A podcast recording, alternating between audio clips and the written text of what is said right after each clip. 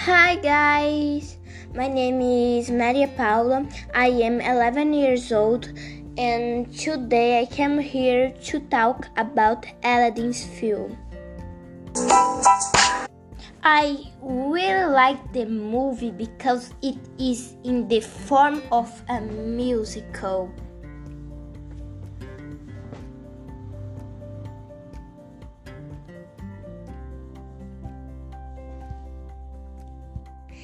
Aladdin's film is very good because the film is in live direct and his cat is wonderful.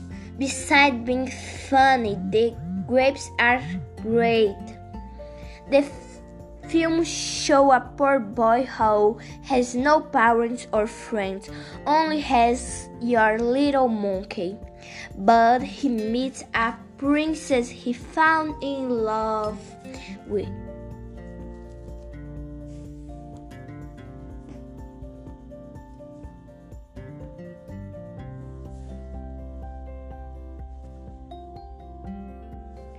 And to win her heart, we decide to be a princess, a prince.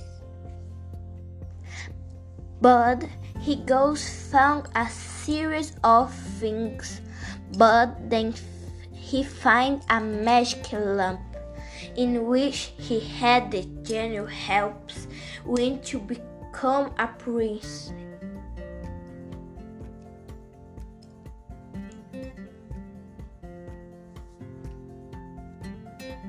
But Jafar don't like the, that and starts wanting to take the lamp.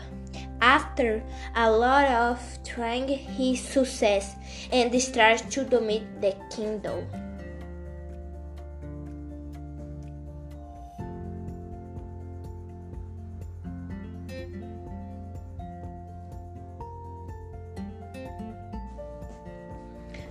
And the host thing is that the genie cannot help.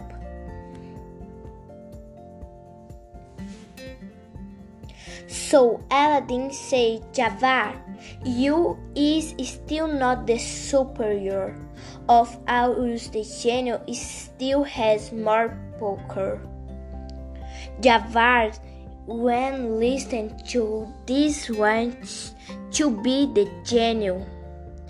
The his request has granted and the genie has received and Jafar has stuck in the lamp.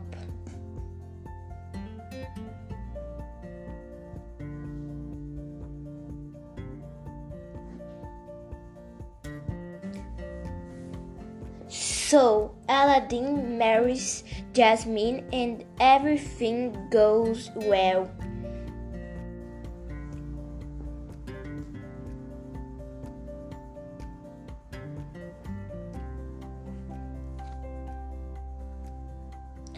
The cast of this film has several peoples, but the men are are Man Massoud House played the Aladdin. Naomi Scott House plays Princess Jasmine. Will Smith, that many are know.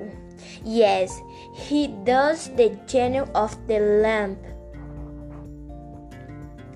Mary Kenzari plays the violin, the incredible Jafar.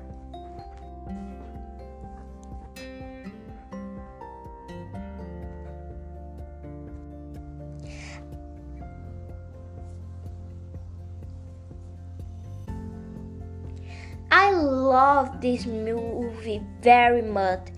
It surprised me the energy it spread at the time of music is incredible.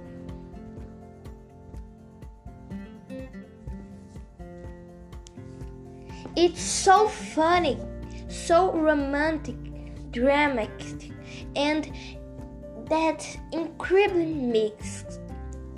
I love so much this film. It's very, very incredible.